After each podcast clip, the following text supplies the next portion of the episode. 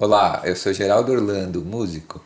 Olá, eu sou Daniele Barros, narradora de histórias. Nós trabalhamos juntos na arte despertar. O menino que carregava água na peneira, de Manuel de Barros. Eu vi o menino correndo, eu vi o tempo brincando ao redor do caminho daquele menino.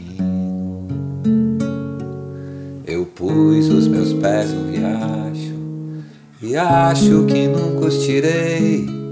O sol que atravessa essa estrada e eu nunca passei. Tem um livro sobre águas e menino. Gostei mais de um menino que carregava água na peneira. A mãe disse que carregar água na peneira seria o mesmo que roubar um vento e sair correndo com ele para mostrar aos irmãos.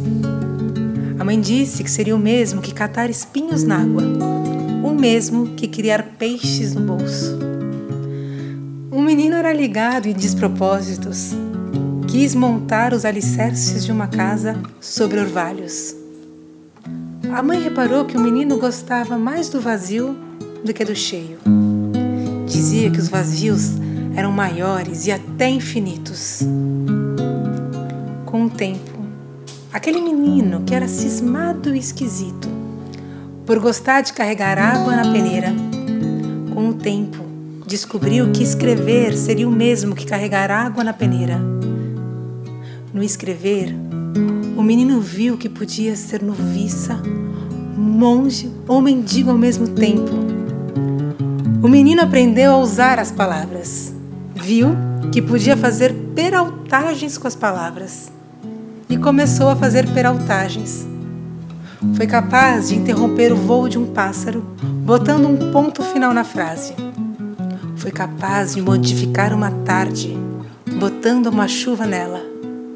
O menino fazia prodígios, até fez pedra da flor. A mãe reparava o menino com ternura. A mãe falou: Meu filho, você vai ser poeta. Você vai carregar água na peneira a vida toda. Você vai encher os vazios com suas peraltagens.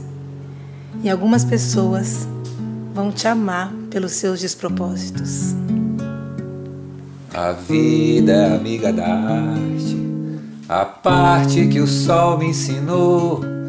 O sol que atravessa essa estrada que nunca passou. Uma força me leva a cantar. Por isso essa força estranha no ar. Por isso é que eu canto, não posso parar. Por isso essa voz, essa voz tamanha